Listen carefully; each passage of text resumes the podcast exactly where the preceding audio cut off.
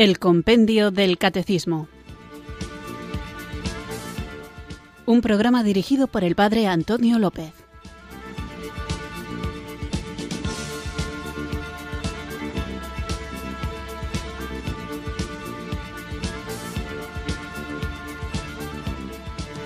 Muy buenas tardes, queridos oyentes de Radio María.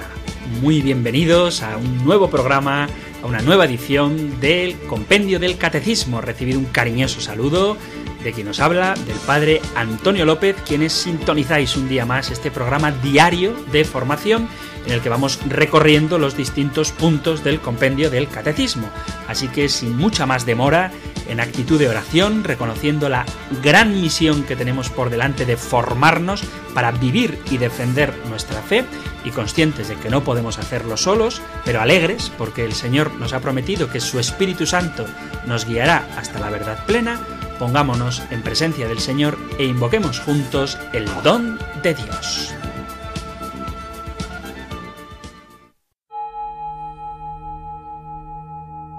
Ven Espíritu,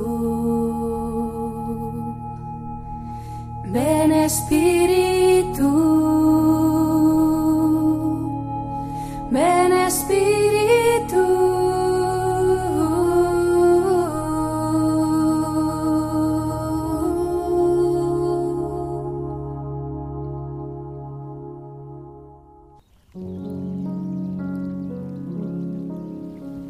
Espíritu Santo, inspíranos para que pensemos santamente. Espíritu Santo, incítanos para que obremos santamente. Espíritu Santo, atráenos para que amemos las cosas santas. Espíritu Santo, fortalécenos para que defendamos las cosas santas. Espíritu Santo, ayúdanos para que no perdamos nunca las cosas santas.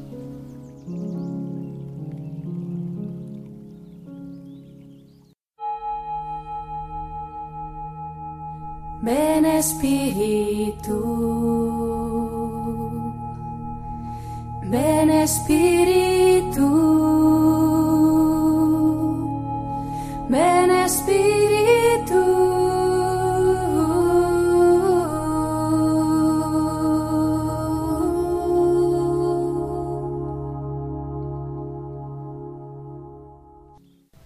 Después de invocar juntos el don del Espíritu Santo, vamos allá con la apasionante tarea de un nuevo programa. Os recuerdo que estamos en un contexto del compendio del catecismo que podríamos decir una especie de cursillo acelerado de antropología cristiana, porque hemos visto que el hombre ha sido creado a imagen de Dios, que el fin para el que ha sido creado el hombre es para conocer, servir y amar a Dios, dicho en breve, para la felicidad, que todos los hombres formamos una unidad y hemos dedicado dos programas a hablar de la unidad que forman el cuerpo y el alma en el hombre. Así que vamos ahora con una nueva pregunta, un nuevo punto del compendio del catecismo que podéis encontrar en el Catecismo Mayor en las preguntas 366, 368 y 382. Escuchamos la pregunta número 70 del compendio del Catecismo. ¿Quién da el alma al hombre?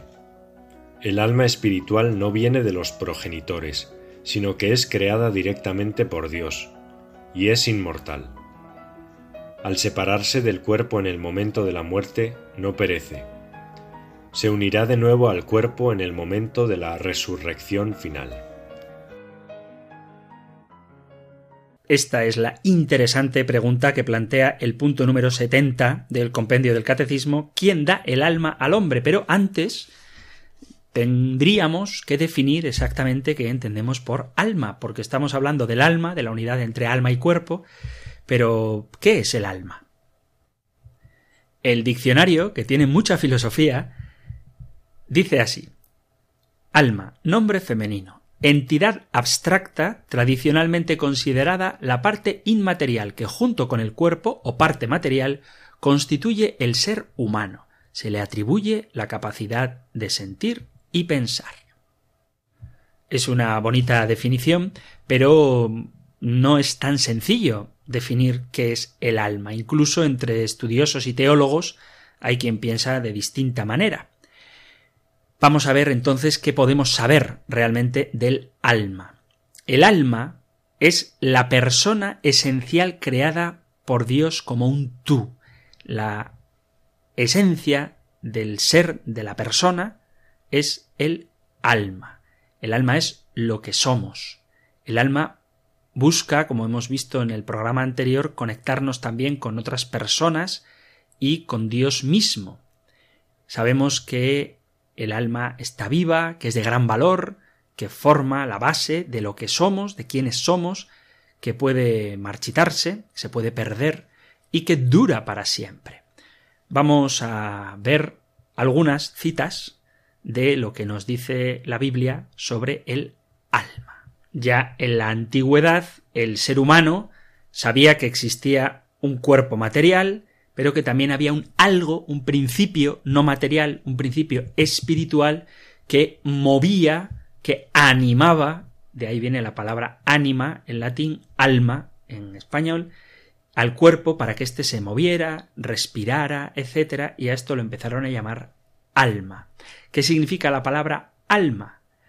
En la mayoría de los idiomas existe una palabra para decir alma.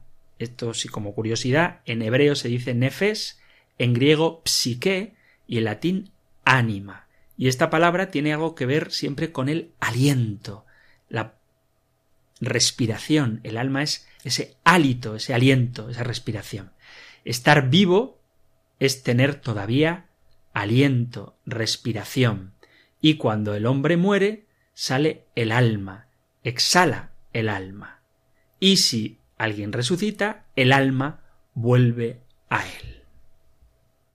Son numerosos los pasajes donde aparece que alguien exhala, entrega el espíritu, el mismo Jesús, aunque esto tiene puede tener otras interpretaciones, pero voy a leer un pasaje donde vemos cómo recuperar el aliento es volver a la vida. En el primer libro de Reyes, en el capítulo 17, podemos leer el episodio de la resurrección del hijo de la viuda. Leo Primera de Reyes 17, 17.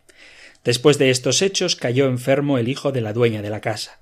Su mal fue agravándose hasta el punto de que no le quedaba ya aliento. Entonces la viuda dijo a Elías ¿Qué hay entre tú y yo, hombre de Dios? Has venido a recordarme mis faltas y a causar la muerte de mi hijo. Elías respondió Entrégame a tu hijo. Lo tomó de su regazo, lo subió a la habitación de arriba donde él vivía y lo acostó en su lecho. Luego clamó al Señor diciendo Señor Dios mío, ¿Vas a hacer mal a la viuda que me hospeda, causando la muerte de su hijo? Luego se tendió tres veces sobre el niño y gritó al Señor Señor Dios mío, que el alma de este niño vuelva a su cuerpo. El Señor escuchó el grito de Elías y el alma del niño volvió a su cuerpo y el niño volvió a la vida. Vemos cómo el alma, en este caso, es sinónimo de vida. Cuando el alma se va, cuando el aliento desaparece, el cuerpo muere. Cuando el alma vuelve, el cuerpo vuelve también a la vida. Para un judío, igual que para un cristiano hoy por hoy, el cuerpo y el alma son inseparables, no son dos cosas distintas, no son dos cosas distintas. El cuerpo se mueve por el alma, es decir, por la vida. Con el paso del tiempo, los judíos empezaron a identificar el alma con la sangre. Decían que el alma era la sangre misma, y de ahí la importancia que tiene el derramamiento de sangre de víctimas y también el derramamiento de la sangre de Cristo, porque para un judío el alma era la vida, la sangre era la vida, y se identifica sangre y vida. Leemos, por ejemplo, en el Salmo 72, leo desde el versículo 12, Salmo 72, 12. Él librará al pobre que clamaba, al afligido que no tenía protector. Él se apiadará del pobre y del indigente y salvará la vida de los pobres. Él rescatará sus vidas de la violencia, su sangre será preciosa a sus ojos. Por ejemplo, tenemos también en el libro del Levítico, capítulo 17, leo desde el versículo 10 en adelante, si un hombre o cualquiera de la casa de Israel o de los emigrantes que residen entre ellos come cualquier clase de sangre, yo me volveré contra el que coma sangre y lo excluiré de su pueblo, porque la vida de la carne está en la sangre, y yo os he dado la sangre para hacer expiación sobre el altar por vuestras vidas, pues la expiación por la vida se hace con la sangre. Por eso tengo dicho a los hijos de Israel, no comeréis sangre ninguno de vosotros, ni el emigrante que reside entre vosotros.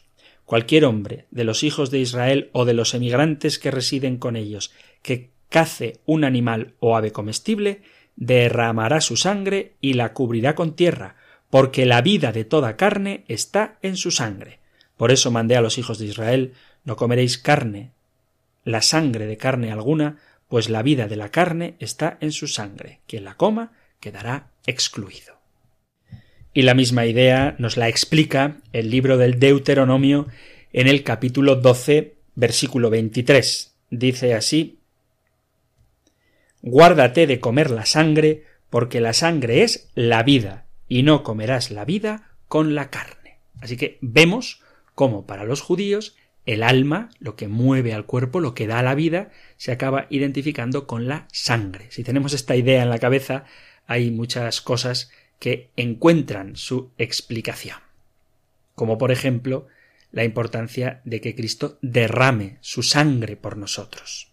Esta frase de la carta a los Hebreos, capítulo 10, versículo 19, Así pues, teniendo libertad para entrar en el santuario en virtud de la sangre de Jesús, contando con el camino nuevo y vivo que Él ha inaugurado para nosotros a través de la cortina, o sea, de su carne, y teniendo un gran sacerdote al frente de la casa de Dios.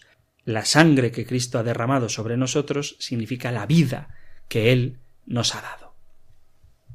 Por eso muchas cosas del Antiguo Testamento bien conocidas iluminan, dedicamos varios programas a esto, iluminan de una manera espectacular, maravillosa, el Nuevo Testamento. En la Biblia, por tanto, la palabra alma tiene varios significados. Por un lado, alma significa vida, pero vida en un sentido que va más allá de lo meramente biológico. Leo, por ejemplo, el Evangelio de Lucas, capítulo 21, versículo 12, dice así el Señor Jesús. Pero antes de todo eso os echarán mano, os perseguirán entregándoos a las sinagogas y a las cárceles y haciéndoos comparecer ante reyes y gobernadores por causa de mi nombre. Esto os servirá de ocasión para dar testimonio. Por ello, meteos bien en la cabeza que no tenéis que preparar vuestra defensa, porque yo os daré boca y sabiduría a las que no podrá hacer frente ni contradecir ningún adversario vuestro y hasta vuestros padres y parientes y hermanos y amigos os entregarán y matarán a algunos de vosotros, y todos os odiarán a causa de mi nombre. Pero ni un cabello de vuestra cabeza perecerá. Con vuestra perseverancia salvaréis vuestras almas. El alma es algo de más valor que la propia vida. Es algo que debemos cuidar, pero no preocuparnos excesivamente por ello. En el Evangelio de Mateo, capítulo 6, versículo 25 leemos Por eso os digo, no estéis agobiados por vuestra vida, pensando qué vais a comer, ni por vuestro cuerpo, pensando con qué os vais a vestir. ¿No vale más la vida que el alimento y el cuerpo que el vestido? Esto es lo que nos dice Jesús. Por tanto, no hay que preocuparse excesivamente de ella, de la vida, sino arriesgarla Dice San Pablo en la carta a los Filipenses capítulo 2 versículo 29, 29 y 30, Recibidlo pues en el Señor con la mayor alegría. Estimad a personas como Él, que por causa de Cristo ha estado a punto de morir exponiendo su vida para prestarme, en lugar vuestro, el servicio que vosotros no podíais. Así que la vida hay que arriesgarla y entregarla por las ovejas. En muchas traducciones de la Biblia podréis encontrar cómo se intercambian, cómo se intercalan tanto la palabra alma como la palabra vida. Pero vamos a la pregunta que nos ocupa hoy, que es ¿quién ha creado las almas. O por formularla como la plantea el compendio del catecismo, ¿quién da el alma al hombre? El alma, como principio espiritual, no procede de la generación como nosotros recibimos el cuerpo de nuestros padres, hemos heredado sus genes, su código genético, sino que el alma procede directamente de Dios y es inmortal. En cuanto a cómo son creadas las almas, voy a dar tres respuestas. La primera no está directamente rechazada por la Iglesia, pero indirectamente sí está rechazada. La segunda está directamente rechazada por la Iglesia y la tercera no. Así que habría que quedarse con esta tercera opción. Digo también las que no son, porque a veces uno entiende más las cosas cuando le dicen lo que no es y luego lo que es, que si directamente decimos lo que es. A veces se, se nos ocurren alternativas, pero ya está todo pensado y casi todo respondido. Casi todo, no todo. ¿eh? Queda un gran margen para la reflexión personal. Pero bueno, ¿cuáles son estas teorías sobre cómo han sido creadas las almas? Una opinión es lo que se llama como traducianismo, que es la teoría de que un alma es generada por los padres biológicos junto con el cuerpo físico. En el Génesis, en el capítulo 2, versículo 7, se dice que Dios sopló en la nariz de Adán aliento de vida haciendo que Adán fuera un alma viviente. Y en ninguna otra parte de la escritura se dice que Dios volviera a realizar esta acción. Adán engendró un hijo a su semejanza, conforme a su imagen, así dice el capítulo quinto del Génesis, y los descendientes de Adán parecían ser almas vivientes sin que el Génesis diga que Dios ha soplado sobre ellos. Del pecado de Adán nos hemos visto afectado todos, tanto física como espiritualmente, y esto tiene sentido si alma y cuerpo proceden de los padres. El problema del traducianismo es que no es claro en cómo un alma inmaterial puede ser generada a través de un proceso físico, como es la relación amorosa entre papá y mamá. Y el traducianismo solo puede ser verdad si el cuerpo y el alma están íntimamente conectados el traducianismo viene a afirmar algo así como que lo mismo que heredamos de nuestros padres el cuerpo, pues recibimos también de ellos el alma. Y esto no es compatible con lo que la Iglesia enseña. Aunque de manera directa no se ha condenado esta teoría, sí que se ha afirmado la teoría opuesta. Por lo tanto, pues esta teoría queda rechazada. Otra idea que está muy extendida y que no tiene ningún fundamento ni en la tradición ni en la Sagrada Escritura y de la que el Magisterio sí que se ha pronunciado en contra, es la de pensar que Dios creó todas las almas humanas a la vez y que va asignando un alma a cada ser humano en el momento de la concepción. Esto que decíamos en el programa anterior como si hubiera una especie de almacén de almas en el cielo, donde Dios las va guardando, esperando un cuerpo humano al cual se la asignaría un alma. Esta opinión, como digo, no tiene soporte bíblico y está más bien en la idea de la nueva era y de la reencarnación y este tipo de pensamientos que son incompatibles con la doctrina católica. ¿Y cuál es la doctrina católica? El creacionismo. ¿Cuál es el creacionismo? Pues la teoría que afirma que Dios crea en el momento en el que un ser humano es concebido un alma para ese cuerpo. En el momento de la concepción, Dios insufla un alma nueva en ese nuevo ser humano. El creacionismo es lo que, lo que afirman los padres de la Iglesia y también la Sagrada Escritura. Leemos en el libro del Eclesiastés capítulo 12 versículos 6 y 7 dice Antes de que se rompa el hilo de plata y se destroce la copa de oro y se quiebre el cántaro en la fuente y se raje la polea del pozo y el polvo vuelva a la tierra que fue y el espíritu vuelva al Dios que lo dio. Dios da el espíritu y el espíritu vuelve a Dios. Pero lo que vamos es que es Dios el que da el espíritu. También vemos cómo Dios da el espíritu, el aliento, el aire, la respiración, En Isaías 42, versículo 5, esto dice el Señor Dios, que crea y despliega los cielos, consolidó la tierra con su vegetación, da el respiro al pueblo que la habita y el aliento a quienes caminan por ella. Es Dios quien da el respiro y el aliento.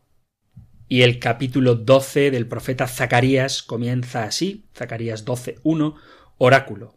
Palabra del Señor sobre Israel, oráculo del Señor, que extiende los cielos y cimienta la tierra, que forma el aliento del hombre en su interior.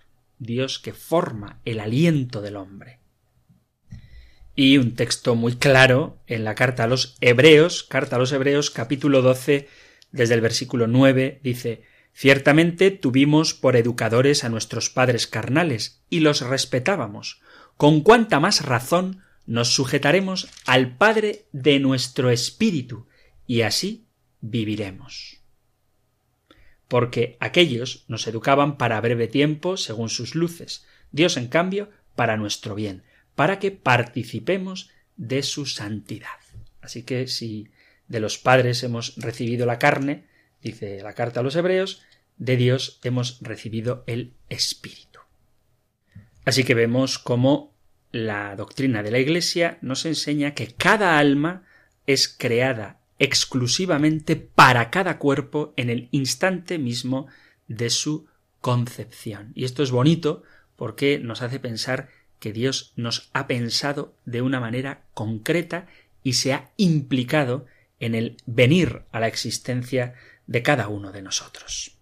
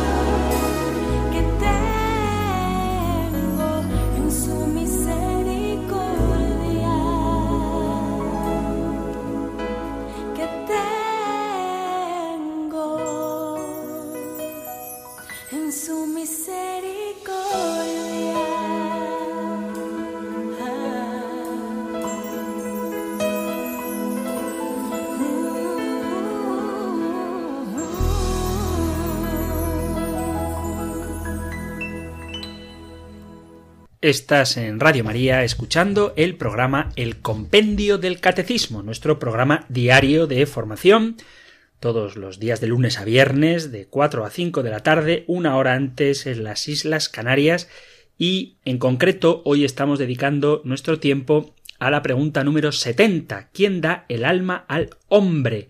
Y dice el compendio del catecismo que el alma espiritual no viene de los progenitores, sino que es creada directamente por Dios y es inmortal. Vamos a ver si realmente el alma es inmortal. Lo planteo porque hay muchos grupos cristianos que niegan la inmortalidad del alma. ¿Por qué lo niegan? Veámoslo. La Iglesia, como venimos diciendo, enseña que cada alma espiritual es directamente creada por Dios, no es producida por los padres, y que además es inmortal, no perece cuando se separa del cuerpo en la muerte y, como acabo de leer en el compendio del Catecismo, se unirá de nuevo al cuerpo en la resurrección final.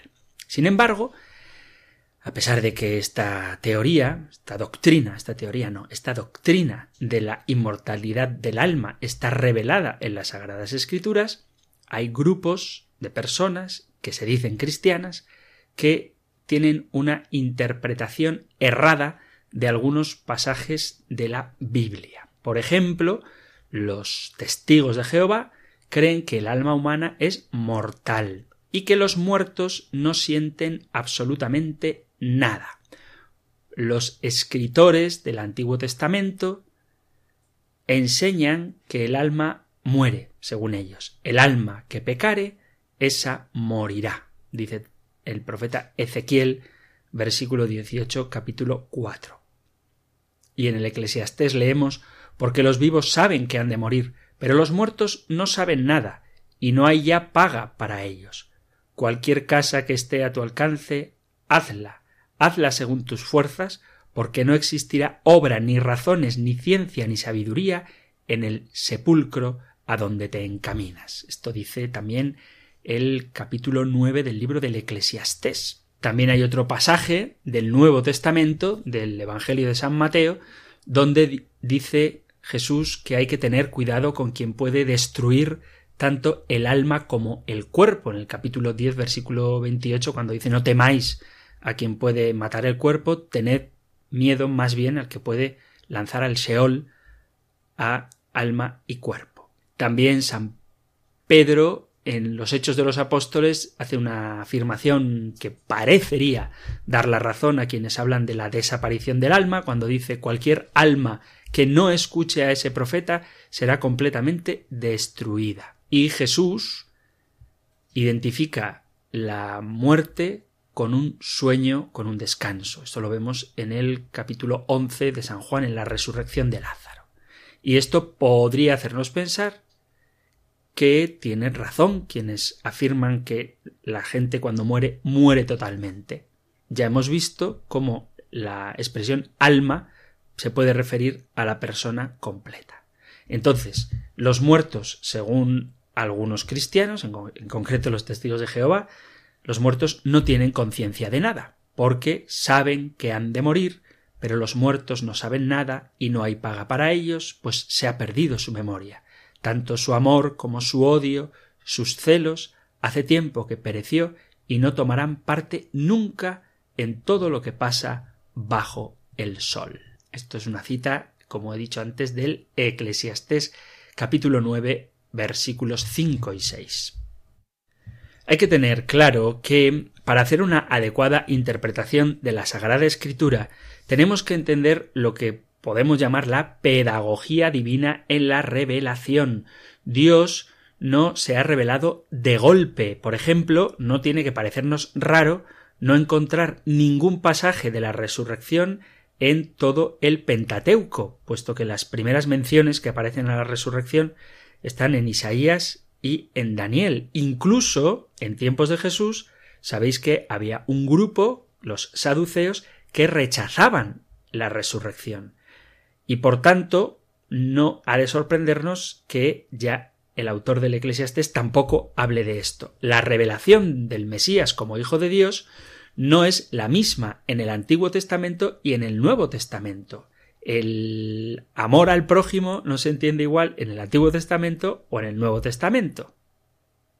La revelación es paulatina y esto implica que hay momentos en la historia de la revelación donde el conocimiento de ciertas verdades de fe es limitado y poco a poco va avanzando a medida que Dios se va revelando a su pueblo. Y esto pasa también con las verdades referentes al más allá. Por tanto, el autor del Eclesiastés, cuando dice esto de que no hay ya vida para los difuntos, que no hay más que esta vida, no está negando la inmortalidad del alma, sino que simplemente no piensa en ella. Para el Antiguo Testamento, la mejor bendición era una vida larga. Para el Nuevo Testamento, la mejor bendición es una vida con Cristo. Y esto creo que es un ejemplo también, como los que he citado antes, de cómo la revelación es paulatina. En el mismo libro del Eclesiastés, capítulo 3, versículo 19, leemos Porque el hombre y la bestia tienen la misma suerte. Muere el uno como la otra, y ambos tienen el mismo aliento de vida. En nada aventaja el hombre a la bestia. Esto da a entender que el autor habla de lo que hasta ese momento le ha sido revelado. Por tanto, para hacer una adecuada lectura de la Sagrada Escritura, volvemos a uno de los primeros puntos del compendio del Catecismo, es necesario hacerlo a la luz de toda la revelación. Veamos, por tanto, qué argumentos tenemos a favor de la inmortalidad del alma en la Sagrada Escritura. Por ejemplo, tenemos la promesa que el Señor hace al buen ladrón. Leo Lucas capítulo 23, versículo a partir del 39. Uno de los malhechores crucificados lo insultaba diciendo ¿No eres tú el Mesías? Sálvate a ti mismo y a nosotros. Pero el otro respondiéndole e increpándolo le decía ¿Ni siquiera temes tú a Dios estando en la misma condena? Nosotros en verdad lo estamos justamente porque recibimos el justo pago de lo que hicimos. En cambio, éste no ha hecho nada malo. Y decía Jesús, acuérdate de mí cuando llegues a tu reino. Jesús le dijo, en verdad te digo, hoy estarás conmigo en el paraíso. Jesús promete al buen ladrón estar ese día con él en el paraíso. Y esto demuestra que el alma sobrevive al cuerpo. Cuidado que a veces, para no aceptar lo que dice este texto, se puede modificar la coma y una coma cambia mucho las cosas. Y en vez de escribir yo te aseguro hoy estarás conmigo en el paraíso, ellos dicen, los que niegan esta verdad de la inmortalidad del alma, yo te aseguro hoy que algún día estarás conmigo en el paraíso. Esto no es aceptable, es deshonesto y es una forma totalmente ajena al modo como Jesús normalmente habla. Cuando Jesús utiliza la expresión en verdad te digo o yo te aseguro, nunca dice yo te aseguro hoy tal cosa, ¿eh? sino que siempre dice en verdad, en verdad te digo, si no coméis la carne del Hijo del Hombre, o en verdad, en verdad te digo, el que no nazca de nuevo no entrará en, no conocerá el reino de los cielos. No dice nunca esa expresión tan rebuscada que a veces se inventan para negar lo que el Señor nos manifiesta. De verdad, en verdad te digo, cuando eras mozo te ceñías y ibas donde querías, mas cuando seas viejo, otro te ceñirá y te llevará donde no quieres.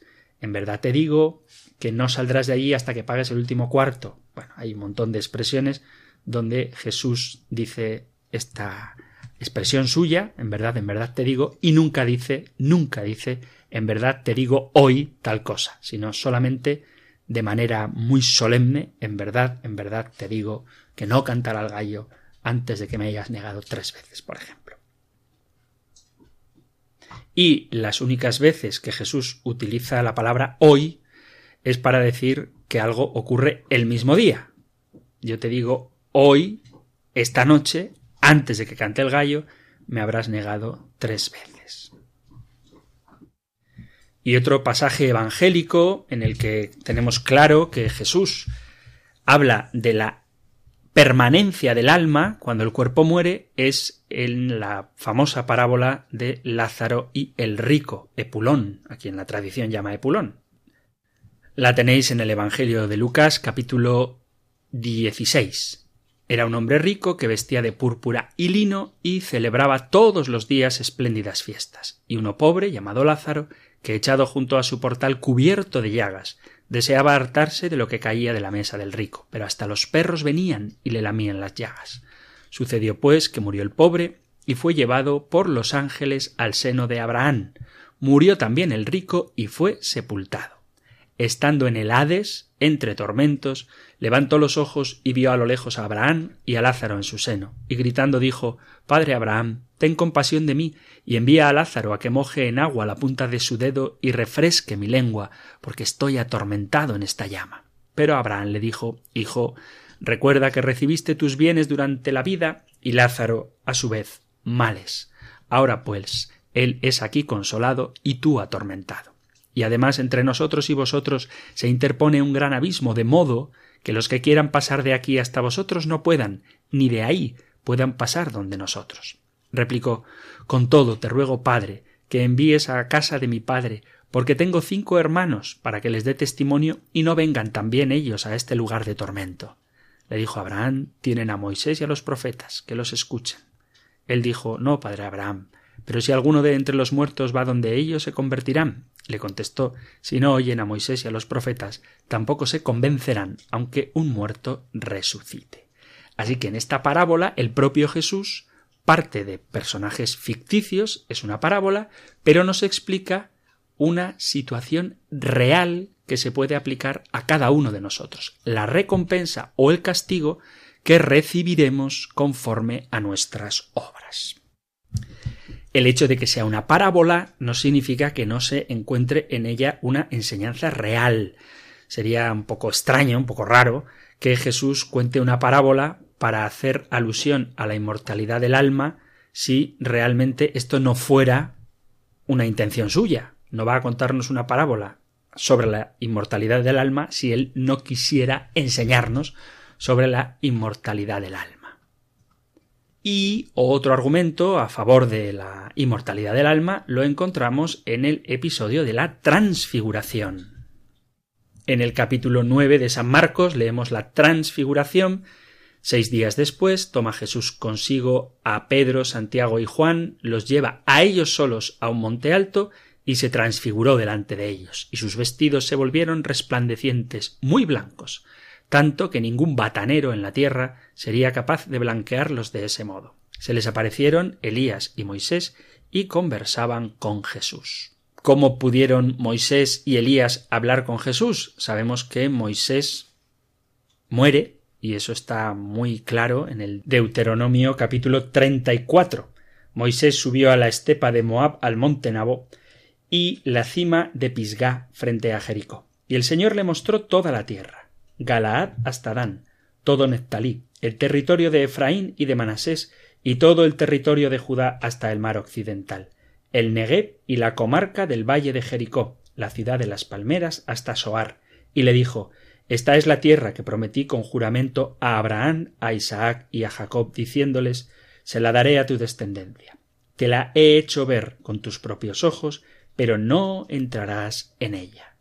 Y allí murió Moisés, siervo del Señor, en el territorio de Moab, como lo había dispuesto el Señor. Lo enterraron en el valle de Moab, frente a Bet Peor, y hasta el día de hoy nadie ha conocido el lugar de su tumba. Moisés murió a la edad de ciento veinte años.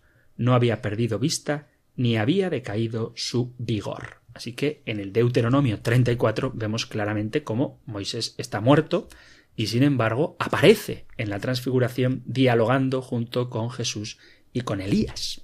Y otro pasaje que también nos eh, enseña, nos pone la atención sobre la idea de que las almas sobreviven a la muerte del cuerpo, aunque no sea en un acto, en este caso, aprobado por la Sagrada Escritura ni por la Iglesia, tenemos en el libro de Samuel, capítulo 28, Leo desde el versículo 7. Primera de Samuel 28, 7. Entonces Saúl ordenó a sus servidores Buscadme una nigromante para ir y consultar por medio de ella. Sus servidores le respondieron En Endor hay una nigromante. Saúl se disfrazó, cambiándose las ropas, se puso en camino con dos hombres y llegaron de noche a donde vivía la mujer. Saúl le pidió Pon en práctica tu arte de adivinar y evócame al que yo te ordene. La mujer respondió Bien sabes lo que ha hecho Saúl, que ha suprimido del país a los nigromantes y adivinos. ¿Por qué quieres tenderme una trampa para que muera? Saúl le juró por el Señor Vive el Señor que no te sobrevendrá ninguna culpa por esto. La mujer preguntó ¿A quién he de evocar? respondió a Samuel. Cuando la mujer vio a Samuel, lanzó un grito y dijo a Saúl ¿Por qué me has engañado? Tú eres Saúl. El rey le dijo No temas. ¿Pero qué estás viendo? La mujer respondió Veo un espectro que surge de la tierra. Él le preguntó ¿Cuál es su aspecto? respondió un hombre anciano que sube envuelto en un manto. Saúl comprendió que era Samuel. Se inclinó rostro a tierra y se postró.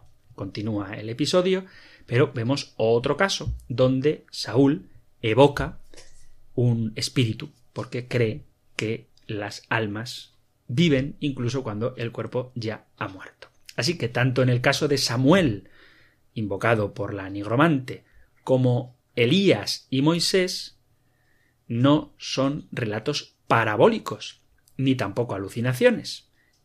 Así que la Biblia cree que los cuerpos mueren, pero que las almas siguen vivas.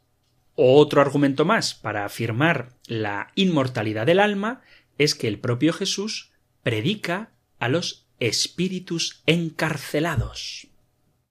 En la primera carta de Pedro, capítulo 3, versículo 18, leemos pues también Cristo, para llevarnos a Dios, murió una sola vez por los pecados, el justo por los injustos, muerto en la carne, vivificado en el Espíritu. En el Espíritu fue también a predicar a los espíritus encarcelados, en otro tiempo incrédulos, cuando les esperaba la paciencia de Dios en los días en que Noé construía el arca, en la que unos pocos, es decir, ocho personas, fueron salvados a través del agua. Este texto hace alusión a una pregunta que ha surgido varias veces en este programa, que es qué significa el descenso de Jesús a los infiernos. Bueno, ya lo decíamos cuando hemos contestado, cuando he contestado que el infierno no es el lugar de la condenación, sino el Sheol, una especie de limbo en el que los justos aguardaban precisamente a ser rescatados por Jesucristo.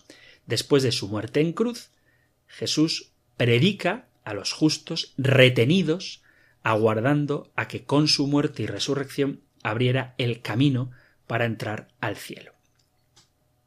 Y esto es otra prueba palpable de la inmortalidad del alma, puesto que la predicación de Cristo va dirigida a los difuntos. Y, en definitiva, la palabra de Dios nos muestra que todos los salvados están ya en la presencia de Dios y todavía no se ha dado la resurrección de la carne. Por ejemplo, en el precioso capítulo 11 de la carta a los Hebreos, habla de una muchedumbre de testigos. Por lo tanto, también nosotros, teniendo en torno nuestro tan gran nube de testigos, sacudamos todo lastre y pecado que nos asedia y corramos con fortaleza la prueba que se nos propone. El autor de la carta a los Hebreos habla de que hay mucha gente, muchas personas que nos están observando, porque los cristianos estamos rodeados de una nube de testigos que contemplan nuestros esfuerzos por alcanzar el reino de Dios. Y estos testigos son los que en este capítulo 11 de la carta a los hebreos menciona el propio San Pablo cuando hace una especie de recorrido de personas que han brillado por su fe. Son los espíritus de los justos, que están en la ciudad del Dios vivo, en la asamblea de los primogénitos en el reino de los cielos, por ser quienes han llegado ya a la consumación. Dice la misma carta a los Hebreos en el capítulo 12, versículo 22, dice, Vosotros, en cambio, os habéis acercado al monte Sión, ciudad del Dios vivo, Jerusalén del cielo, a las miríadas de ángeles, a la asamblea festiva de los primogénitos inscritos en el cielo, a Dios juez de todo, a las almas de los justos que han llegado a la perfección y al mediador de la nueva alianza Jesús, y a la aspersión purificadora de una sangre que habla mejor que la de Abel. Pero nos hemos acercado a la asamblea del cielo, donde están los primogénitos inscritos y a las almas de los justos que ya han llegado a su perfección. Y por dar una última cita, nos vamos al libro del Apocalipsis, capítulo 6, versículo a partir del 9, dice así Cuando abrió el quinto sello, vi debajo del altar las almas de los degollados por causa de la palabra de Dios y del testimonio que mantenían. Estas almas, dice, y gritaban con voz potente ¿Hasta cuándo, dueño santo y veraz, vas a estar sin hacer justicia y sin vengar nuestra sangre de los habitantes de la tierra? A cada uno de ellos se le dio una túnica blanca y se les dijo que tuvieran paciencia todavía un poco hasta que se completase el número de los compañeros y hermanos que iban a ser martirizados igual que ellos. Así que los mártires, las almas de los mártires, antes de la resurrección de la carne, están ya en la presencia del Señor, porque el alma es inmortal. Hemos visto entonces que el alma es creada directamente por Dios cuando surge una nueva vida humana, Dios crea ese alma para ese cuerpo. Hemos visto también cómo el alma es inmortal frente a los argumentos de quienes piensan que cuando uno muere todo se acaba. La Sagrada Escritura nos manifiesta de manera clarísima la permanencia del alma, incluso cuando el cuerpo ha muerto, porque el alma es inmortal, y vamos a ver rápidamente otro de los temas de los que habla esta pregunta número 70, que dice al separarse del cuerpo en el momento de la muerte, el alma no perece. Se unirá de nuevo al cuerpo en el momento de la resurrección final. Llegará un día, y esto es una realidad que muchos católicos no tienen clara, ignoran llegará un día en que resucitarán nuestros cuerpos gloriosos, así como la resurrección de Cristo ha sido en cuerpo, y gozaremos de una forma nueva de existir corporalmente. A algunos les pillará por sorpresa saber que la condición carnal de nuestro cuerpo resucitado es para siempre. Y hay que recordar lo que afirmamos en el credo, que llegaremos a ello y lo hablaremos más detenidamente, cuando decimos creo en la resurrección de la carne. Dice la carta a los romanos en el capítulo 8, versículo 11. Si el espíritu de aquel que resucitó a Jesús de entre los muertos habita en vosotros, aquel que resucitó a Jesús de entre los muertos dará también la vida a vuestros cuerpos mortales por su espíritu que habita en vosotros. Así que no se trata únicamente de la vida del alma inmortal, sino también de la resurrección del cuerpo que volverá a tener vida. A diferencia de la resurrección de Lázaro, o de la resurrección de la hija de Jairo, o de la resurrección del hijo de la viuda de Naín, que resucitaron para volver a morir, nosotros recibiremos de Dios, en el día del juicio final, nuestros cuerpos definitivos para una vida incorruptible, dice la carta a los Corintios en el capítulo 15. Primera carta a Corintios, capítulo 15, leo desde el versículo 42. Lo mismo es la resurrección de los muertos. Se siembra un cuerpo corruptible, resucita incorruptible. Se siembra un cuerpo sin gloria, resucita glorioso. Se siembra un cuerpo débil, resucita lleno de fortaleza. Se siembra un cuerpo animado, perdón, se siembra un cuerpo animal, resucita espiritual. Si hay un cuerpo animal, lo hay también espiritual. Efectivamente, así está escrito. El primer hombre Adán se convirtió en un ser viviente, el último Adán en espíritu vivificante. Pero no fue primero lo espiritual, sino primero lo material y después lo espiritual. El primer hombre, que proviene de la tierra, es terreno, el segundo hombre es del cielo. Como el terreno, así son los terrenos, como el celestial, así son los celestiales, y lo mismo que hemos llevado la imagen del terreno, llevaremos también la imagen del celestial. Os digo, hermanos, que ni la carne ni la sangre pueden heredar el reino de Dios, tampoco la corrupción heredará la incorrupción. Mirad, os voy a declarar un misterio. No todos moriremos, pero todos seremos transformados.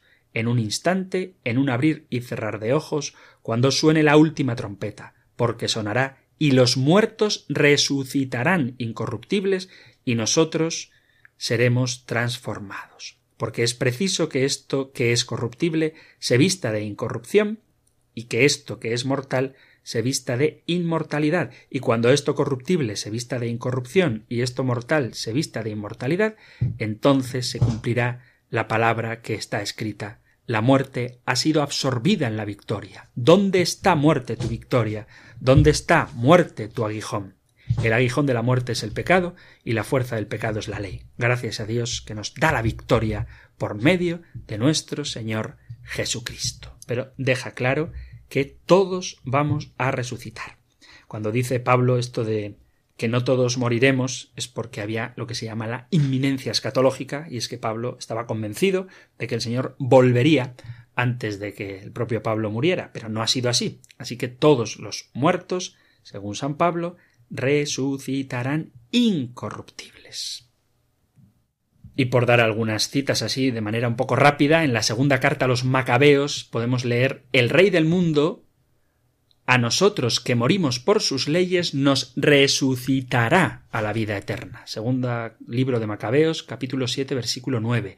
Y San Juan, hablando del pan de vida, capítulo 6, versículo 54, dice, El que come mi carne y bebe mi sangre tiene vida eterna, y yo le resucitaré en el último día. Son dos cosas distintas, la inmortalidad en la que creemos y la resurrección en la que también creemos. No hay ninguna razón para creer que el cuerpo humano es algo negativo por sí mismo. Dios se hizo carne, eh, instaló su tienda, puso su morada entre nosotros. El dolor y la enfermedad propias de nuestros cuerpos actuales son consecuencia del pecado original, pero nuestro cuerpo será transformado y será transfigurado en cuerpo de gloria, como dice la carta a los filipenses, o como acabamos de leer en la carta a los Corintios, en cuerpo espiritual. No habrá ni dolor ni enfermedad, será incorruptible y gozaremos de propiedades similares a las que Jesús manifiesta después de su resurrección, porque Él es el primero en tener un cuerpo glorioso.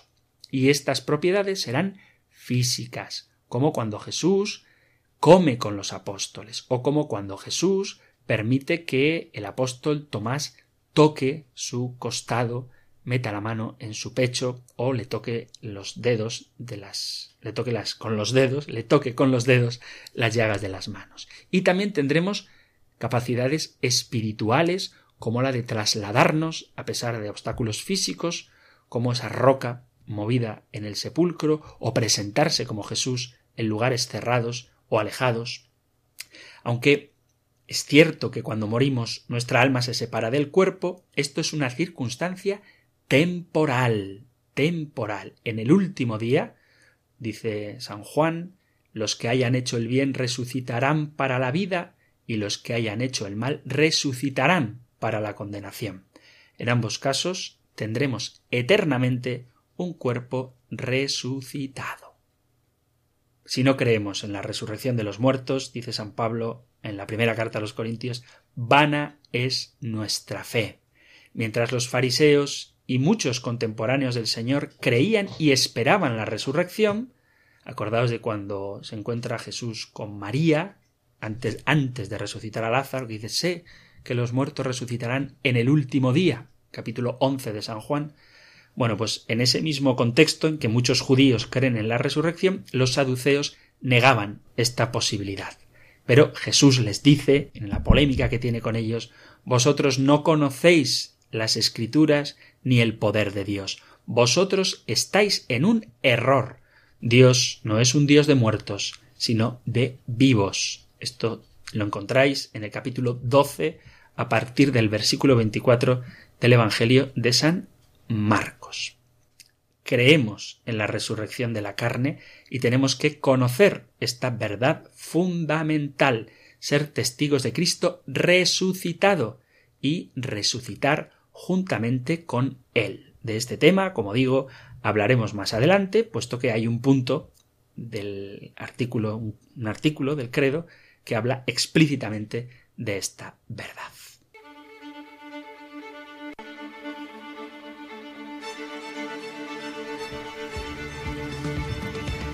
Queridos amigos, queridos oyentes de este programa de El Compendio del Catecismo, hemos llegado ya al final del tiempo para este espacio, así que rápidamente os recuerdo que aunque no entren llamadas, porque no de tiempo, podéis siempre que queráis poneros en contacto con el programa a través de el WhatsApp mandando un audio o un mensaje escrito al 668-594-383.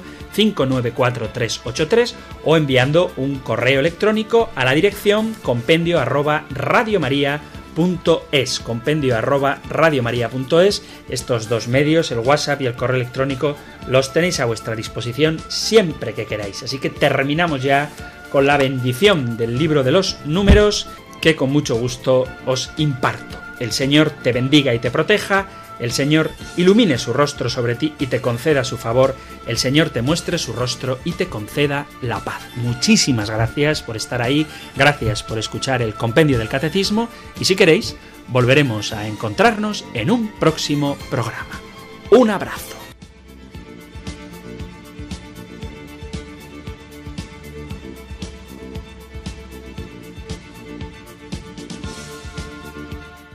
El Compendio del Catecismo. Un programa dirigido por el Padre Antonio López.